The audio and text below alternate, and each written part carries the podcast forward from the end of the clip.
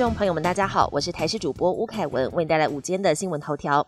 日前脱逃的东非狒狒来源一直是个谜。就在昨天晚上，六福村发布了最新的声明稿，表示六福村兽医在协助救治的过程中，发现结扎伤口特征跟园区的狒狒特征吻合。调查之后，判断脱逃的狒狒应该是六福村所有。后续六福村会针对园区相关单位及主管进行彻查及惩处。今天也召开记者会对外说明。行政署表示，从二月中旬至今，台中往南到高雄沿海地区，陆续发现二十具男女浮尸，疑似有越南人蛇集团涉嫌海上丢包。海巡署高雄岸巡单位出动无人机，沿海岸线进行侦查。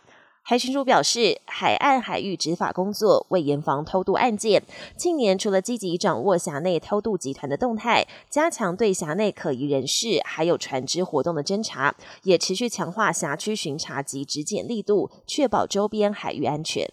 今天晚上开始，雨弹连轰到周末，受到封面通过的影响以及东北季风增强，今天晚上到明天，中部以北以花东地区降雨几率增加。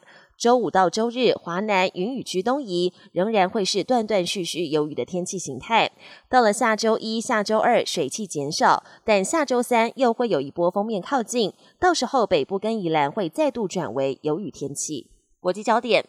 总统蔡英文过境美国，台湾时间今天清晨抵达纽约下榻饭店，受到当地侨胞热情的迎接。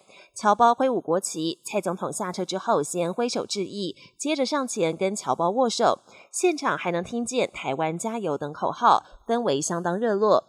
除了饭店门口之外，饭店周边也有不少的侨胞举着国旗跟标语迎接蔡总统。蔡总统过境美国，引发对岸跳脚。中国国台办表示，如果蔡总统跟美国众议长麦卡锡接触，中方将坚决回击。对此，白宫国安会发言人科比敦促中国不要借故在台海周边行动。科比也提到，尽管美中在台湾问题上存在分歧，但四十多年来都能管控分歧。而美中当前气氛紧张，科比也敦促北京保持沟通管道畅通。英国国王查尔斯三世抵达德国，展开即位后首趟的国事访问。德国政府举行隆重军礼，高规格迎接。晚间国宴在德国总统府举行，前总理梅克尔也出席。查尔斯三世强调英德两国情谊之外，也表示现在两国更要并肩，和乌克兰站在一起，捍卫民主自由。